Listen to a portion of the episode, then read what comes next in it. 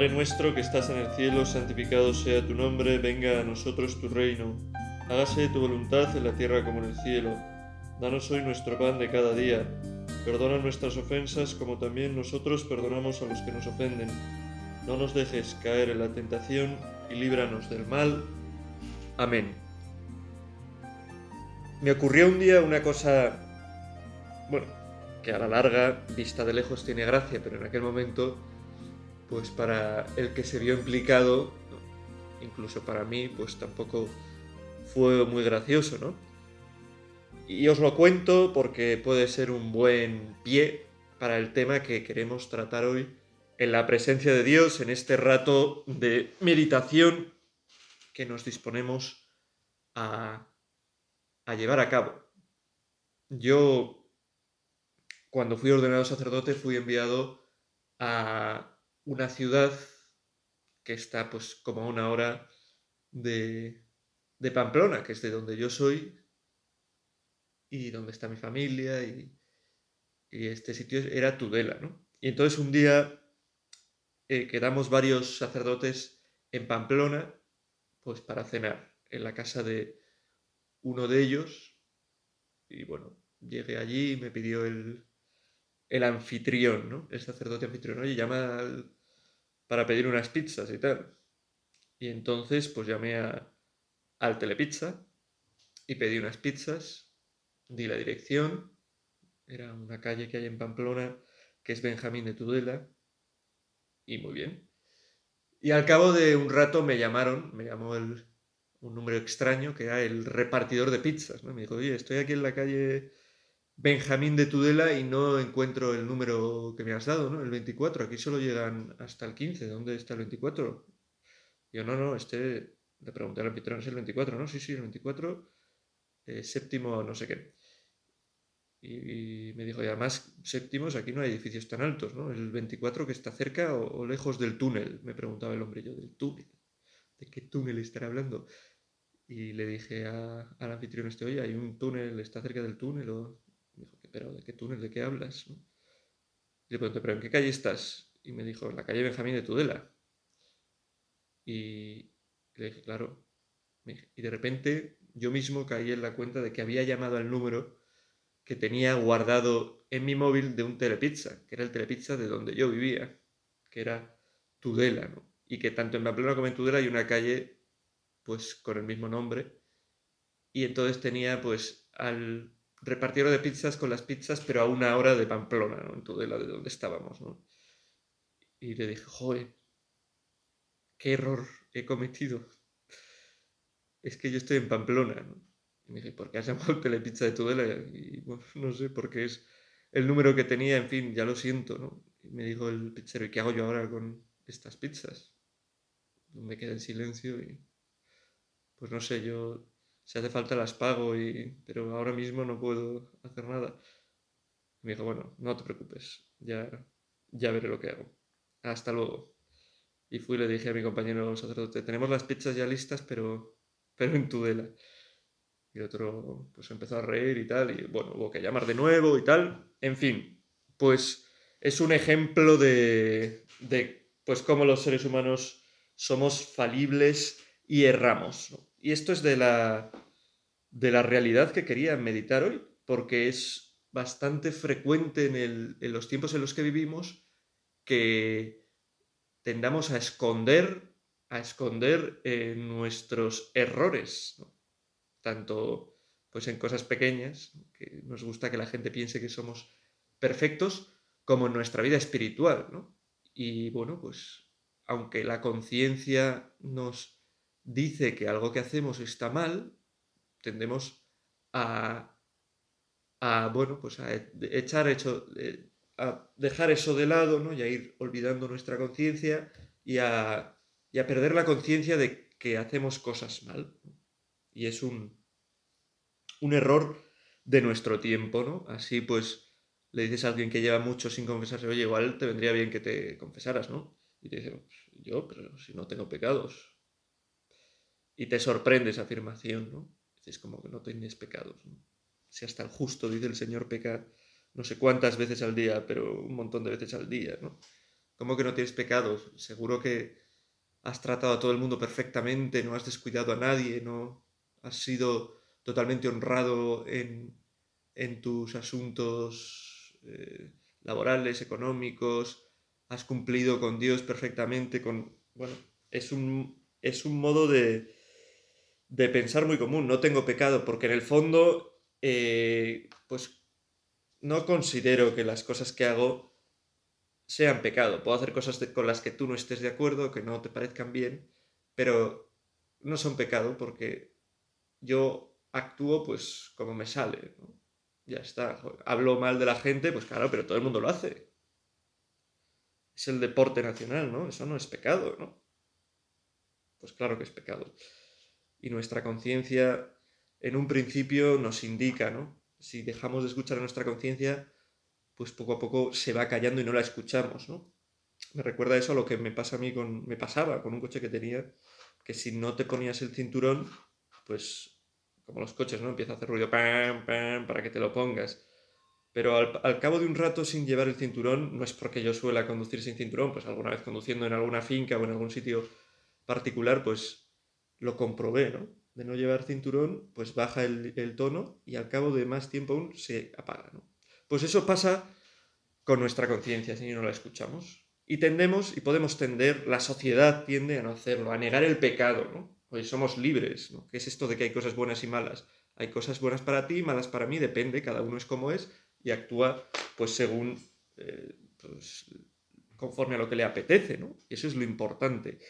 Y eh, veía, ¿no?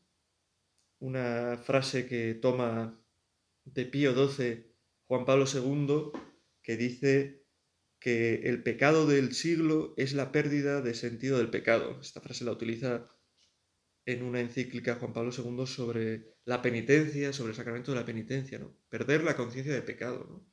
Esconder el mal que hay en nuestra vida, esconder también incluso pues la presencia del maligno, del demonio, no hablar de él como si no existiera y olvidarnos de algo que es fundamental a nuestra condición, que es que somos pecadores. Y si no tenemos en cuenta que somos pecadores, nos resulta mucho más difícil luchar contra ese pecado, contra esa eh, falibilidad que hay en nosotros. Y lo que es peor, no nos abrimos al gran don que Dios quiere hacernos, que es su gracia, que es la que nos transforma, que es la que nos santifica, que es la que nos purifica. Y vamos por la vida eh, a medio gas, solo contando con nuestras propias fuerzas, con nuestra naturaleza, que además es una naturaleza caída, como, como vamos a considerar, y, eso, y nos vamos golpeando y fracasando, y, y no nos abrimos al mundo inmenso de amor, de misericordia, de paz que Dios quiere para nosotros, que nos llega a través de su gracia, cuando nosotros somos capaces de reconocer que necesitamos esa gracia porque fallamos. También decía Pablo VI, que el pecado actualmente es una palabra silenciada, ¿no? Pues nosotros no tenemos que tener vergüenza a reconocernos pecadores, ¿no? A reconocernos que somos aquellos para los que Cristo ha venido y sigue actuando, ¿no? No por los justos, sino por los pecadores. Y ser pecador es el primer paso, reconocerlo, para poder caminar hacia la santidad. Vamos a considerar esta realidad de que fallamos, y de que no tenemos que esconder nuestros fallos a la luz de un sermón católico, una vez más, de San John Henry Newman. Yo aconsejo encarecidamente que os acerquéis a este santo porque es una luz muy grande. Y comenzamos ya con esta disposición de, de abrirnos al Señor en esta meditación con lo que somos, con nuestra miseria para que el Señor pueda convertirla con su gracia, con su fuerza, en grandeza.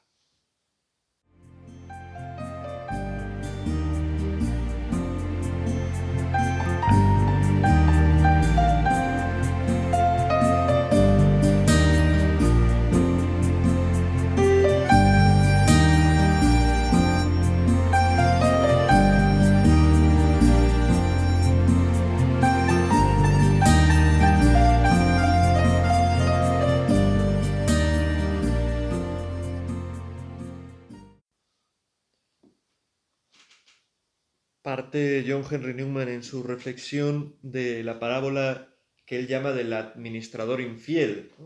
que con el tiempo pues ha cambiado y ahora en las Biblias aparece más como parábola del administrador astuto, que es esa que dice que dice así, ¿no? Decía también a sus discípulos, un hombre rico tenía un administrador, a quien acusaron ante él de derrochar sus bienes. Entonces lo llamó y le dijo, ¿Qué es eso que estoy oyendo de ti? Dame cuenta de tu administración, porque en adelante no podrás seguir administrando. El administrador se puso a decir para sí, ¿qué voy a hacer? Pues mi señor me quita la administración. Para acabar no tengo fuerzas, mendigar me da vergüenza. Ya sé lo que voy a hacer para que cuando me echen de la administración encuentre quien me reciba en su casa. Fue llamando uno a uno a los deudores de su amo y dijo al primero ¿Cuánto debes a mi amo? Este le respondió cien barriles de aceite. Él le dijo Toma tu recibo a prisa, siéntate y escribe cincuenta. Luego dijo a otro ¿Y tú cuánto debes? Él dijo cien fanegas de trigo. Le dice Toma tu recibo y escribe ochenta. Y el amo alabó al administrador injusto porque había actuado con astucia. Claro, aquí salen las dos cosas, administrador injusto y a la vez administrador astuto. Pero en lo que se fija Newman es en esta, en esta parte de, de administrador injusto. Ese administrador que malgasta, que malgasta sus bienes. Y se fija, ¿no? Newman se pregunta, ¿cuáles son estos bienes que malgasta el administrador, que malgastamos también nosotros en nuestra vida? Dice Newman, me refiero a aquellos bienes que pertenecen a nuestra naturaleza, nuestro nacimiento o nuestras circunstancias, bienes de este mundo. Él nos ha dado los medios para adorarle y servirle, nos ha dado razón y una cierta dote mayor o menor de facultades, una salud mayor o menor, nos ha situado en un cierto nivel de vida, alto o bajo. nos ha dado un cierto poder de influir en otras personas. Nos ha dado un cierto círculo de personas, mayor o menor, que dependen de nosotros, a quien nuestras palabras y nuestros actos afectan para bien o para mal, y deben afectar para bien. Nos ha dado nuestra porción de oportunidades de hacer bien a otros. El, siervo de la parábola los malgastó los empleó mal. Nosotros también nos podemos preguntar cómo empleamos todo esto, todas estas cosas que Dios ha puesto en nuestro camino, nuestra inteligencia, nuestra razón, la gente que pone a nuestro alrededor, la gente que depende de nosotros, nuestras amistades. Actuamos correctamente y utilizamos correctamente todas estas cosas o también somos despilfarradores, ¿no? Nosotros también somos a veces despilfarradores, a veces obramos mal, igual que este administrador injusto, dice Newman, y podemos también, como este administrador injusto, a pesar de nuestro pecado y administrar mal, pues no reconocer nuestro pecado e intentar, pues, ocultarlo de alguna manera, ¿no? Ocultarlo de alguna manera. Y es verdad. Este hombre, eh, pues, intenta ocultar su pecado, ¿no? ganándose el favor de otros y en cierto modo es curioso porque eh, Jesús dice que el administrador alaba ¿no? esta astucia, pero Newman se queda en la parte de, engaño que hay dentro de esta parábola. Dice que también nosotros actuamos negligentemente en nuestra vida. Y lo mismo nos ocurre algunas veces a nosotros, que nuestra conciencia, que es la voz de Dios en el alma, nos acusa, nos presenta que es, estamos actuando mal, administrando mal, cumpliendo mal con aquellas cosas que nos ha dado el Señor y que no las estamos aprovechando. Presenta ante nosotros nuestra negligencia en el deber, el descuido, la irreligiosidad, la mala vida que llevamos, nuestro desprecio a los mandamientos, la gloria y el culto divinos, y nos anticipa el juicio que ha de llegar. Esa conciencia que nos muestra que estamos haciendo mal. A veces esta autoacusación, dice Newman, nos conduce a un verdadero arrepentimiento. Nos damos cuenta de que hacemos mal y nos arrepentimos. Y cambio de vida. En verdad, es este el caso a veces, gracias a Dios. Pero con más frecuencia, muchas veces, al darnos cuenta de nuestro pecado, en vez de volvernos al camino, dice Newman, al camino recto, produce el efecto de hacernos ir más desviados que antes.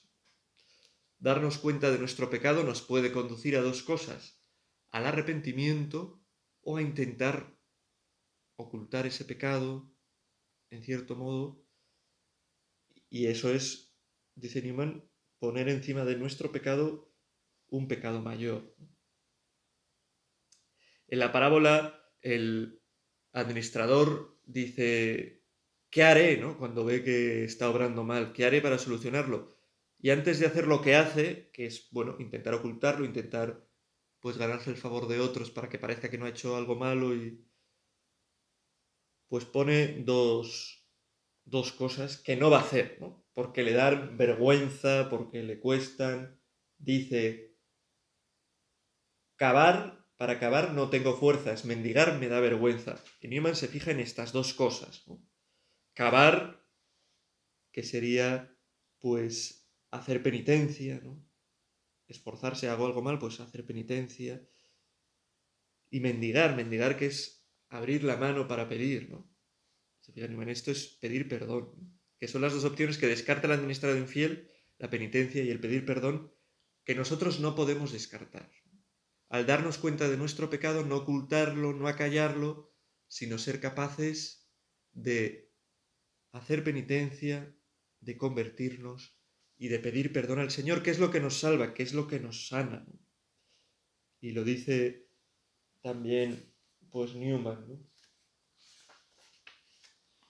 Dice, nosotros cuando hemos sido infieles a nuestro buen Dios y sentimos compunción por esta infidelidad, tenemos dos modos de reacción. Podríamos cavar, esto es hacer trabajos de penitencia, podríamos cambiar enérgicamente de vida, podríamos luchar contra nuestros malos hábitos, podríamos rescatar el tiempo, etc.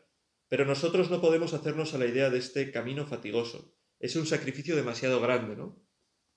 Hacer penitencia, vivir penitentemente, pedir perdón, convertirse exige eh, sacrificio y por eso nosotros nos, pasa como el administrador, ¿no? Uf, estoy cansado, ¿no? Para hacer penitencia, ¿no? Y lo otro, mendigar, pedir perdón. Pedir a Dios que nos perdonara y nos transformara. Solicitar las súplicas de otros, las súplicas de los santos. Pero para muchos hombres, especialmente para los que no son católicos, es más difícil todavía que trabajar. Me da vergüenza mendigar. Creen que no es viril, que es cobarde, que el pedir perdón es cobarde. Y, eligen la senda de acallar el pecado, que es hacer más grande aún el pecado, dejar que la bola del pecado crezca, ¿no? En vez de pedir perdón y limpiar ese pecado, poner más pecado sobre ese pecado acallándolo. Dice Newman, por ello intentan destruir el sentido de los pecados en los que han caído por algunos medios peores que los mismos pecados. Quiero decir, negar, por ejemplo, que exista una cosa como el pecado, diciendo que es un espantajo inventado por los curas. No hay un juicio venidero, que no hay Dios que ve y juzga lo que ellos dicen o hacen. Ante la realidad del pecado, uno puede llegar a todo esto, ¿no? A creer que en realidad no existe el pecado, ¿no? Esto dicen que es pecado, eso se lo ha inventado un cura, ¿no? ¿Por qué va a ser pecado acostarse con alguien que quieres aunque no estés casado con él, con esa persona antes? Eso se lo ha inventado un cura. Si le amas, ¿por qué va a ser pecado? Pues muchas cosas, ¿no? Divertirme hablando de una persona a sus espaldas. No, no me oye, no hago ningún mal, nos estamos divirtiendo, divirtiendo los que estamos hablando de esta persona, ¿no? Bueno, pues, pues estas cosas pasan. Y nosotros pedimos al Señor que nos ayude a evitar este pecado mayor y a poder de verdad reconocer nuestro pecado y convertirnos.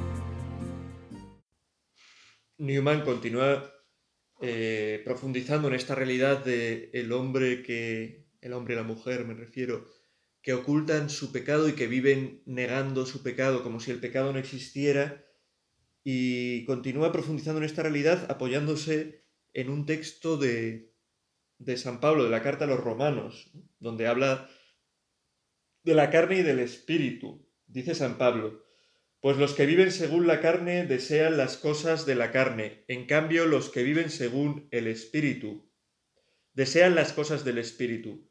El deseo de la carne es muerte, en cambio el deseo del espíritu vida y paz. Por ello el deseo de la carne es hostil a Dios, pues no se somete a la ley de Dios, ni puede someterse.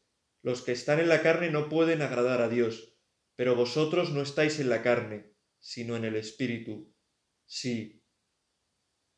Si es que el Espíritu de Dios habita en vosotros. Así lo ve Newman, ¿no?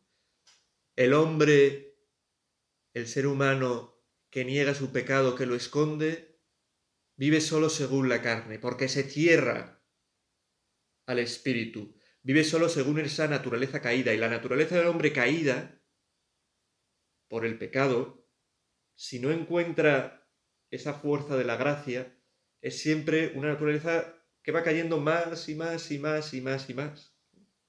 Porque se olvida del pecado, destruye o desoye esa conciencia que es la voz de Dios que tenemos en nuestra naturaleza inscrita, pero que si no la escuchamos se va apagando, ¿no? Y eso es el vivir según la carne. La carne, ¿no? Para, para Newman, para San Pablo, dice Newman, es la naturaleza caída y que se deja y que dejada sin la gracia de Dios no para de caer, porque cierra la puerta a la gracia de Dios, impide que Dios pueda actuar realmente en su vida. Dice Newman en su sermón, quien vive según la carne,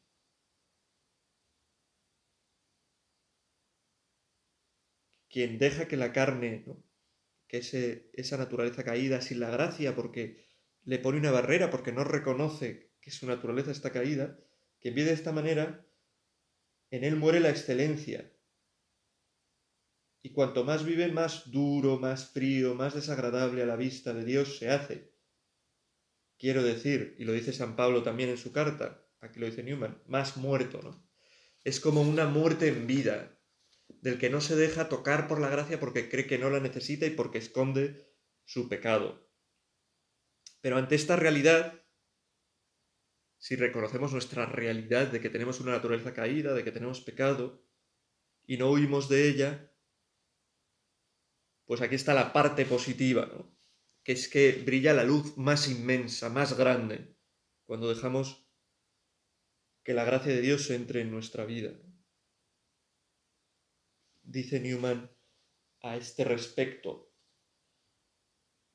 Claro, si se hubiera quedado Newman solo en su, en su sermón, en fijarse en, cómo hay gente que, y cómo a veces nosotros vivimos dando la espalda al pecado y el daño que eso nos hace, no reconocerlo, pues habría sido eh, muy negativa su sermón. Pero viene a hablar Newman de la luz. Dice, y vengo ahora hacia la luz que apunta sobre esta oscuridad, sobre esta oscuridad, la luz que se alza contra ella, iluminando esta grave historia, ¿no? esta oscuridad que es la historia del hombre, pecador, con una naturaleza caída que intenta ocultarla, ¿no?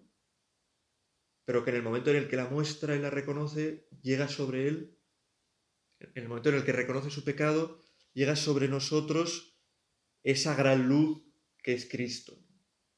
Una luz por la cual una lección tan dolorosa, la lección eso de que somos pecadores, de que somos miserables, tan deprimente, se convierte en consuelo y estímulo. Bendito sea Dios, que siendo tal el estado de la naturaleza, no nos ha abandonado en un estado simplemente natural, esa naturaleza que está caída, que está corrompida, sino que ha venido en nuestro socorro y nos ha llevado a un estado superior que el de nuestra propia naturaleza. Cuando viene Cristo con su gracia y dejamos que Cristo actúe en nuestra vida, no solamente restaura nuestra naturaleza, sino que nos lleva a un estado superior y a poder gozar de cosas inefables que ni imaginamos. que van más allá de lo que podemos imaginar porque van más allá de lo que es nuestra propia naturaleza. La gracia, dice Newman, que es una fuerza divina sobrenatural mediante la cual somos capaces de hacer lo que la naturaleza por sí misma no puede. La gracia de Dios que viene en nuestro rescate. Pues le vamos a pedir, le queremos pedir de corazón al Señor que nosotros reconozcamos, podamos reconocer, ¿no? Y lo hacemos ante el Señor, porque igual a veces ocultamos miserias de nuestra vida, Le pedimos al Señor ser ante Él transparente para que Él pueda entrar con toda su fuerza, que la fuerza de su Espíritu, el Espíritu Santo, con la gracia de Dios, pueda entrar con toda su fuerza en nuestra vida para transformarnos. Hay que huir, hay que huir. Y así insiste Newman, de la carne, de esa vida según la carne, de ese pensar que somos independientes y que nos bastamos con nuestra naturaleza y con nuestras fuerzas, de ese pensar que a quién le importa si cometemos errores o no cometemos, al final cada uno hace lo que quiere, ¿no? ¿Quién es nadie para decirnos qué hago yo mal o, a quién tengo que reconocer yo qué mal hago, ¿no? Yo hago lo que, lo que me sale de mi naturaleza, ¿no? Huir de, esa, de ese vivir según la carne, dice Newman, a la carne no le debemos nada. ¿Qué es lo que ha hecho la carne por nosotros? Nuestra naturaleza caída, corrompida. Nada, salvo corrupción de nuestra naturaleza. La carne es orgullo, ira, odio, malicia, impureza, intemperancia, astucia, engaño. Sigue diciendo, ¿qué es pues lo que debemos a la carne? Le debemos pecado, miseria, mala conciencia, tristeza, muerte espiritual, castigo futuro. No le debemos nada, huyamos de eso para abrirnos a la gracia del Espíritu, el que reconoce que hierra, que comete errores, es el que puede abrirse de verdad en su vida Ahora que se acerca el tiempo de la cuaresma, es también un buen momento para darnos cuenta de que la cuaresma no es simplemente reconocer nuestro pecado, hacer penitencia, sino que es todo eso para dejar que la fuerza de Dios, que el Espíritu Santo, que la gracia de Dios penetre hasta lo más profundo de nuestra vida y nos limpie y nos salve y nos dé esa felicidad, esa alegría, esa paz que buscamos en nuestro corazón. Hay que abrazar, por lo tanto, frente a la carne, al Espíritu. Este don del Espíritu, dice Newman, es decir, de la inmerecida gracia sobrenatural de Dios, por él estamos libres de la ley del pecado y de la muerte. La gracia de Dios nos libera de ella. Y dice Newman, no solo nos libera de ella, el Espíritu, esa gracia de Dios nos libera del pecado y de la muerte, convirtiéndonos en siervos de Dios, sino que hace más de nosotros, nos convierte en hijos de Dios. Ser hijos de Dios por el Espíritu. Hijo de Dios, qué maravilloso es este segundo privilegio a pesar de que éramos esclavos del pecado y del demonio, si reconocemos esto, nos abrimos a ser hijos de Dios. Él no solo nos hace libres de la esclavitud y nos recibe en su casa y a su servicio, sino más que esto, Él nos adopta como hijos. Y más aún, dice Newman, como hijos también nos hace herederos y la herencia que Dios nos da después de nuestra vida terrena, feliz con Él es la vida eterna.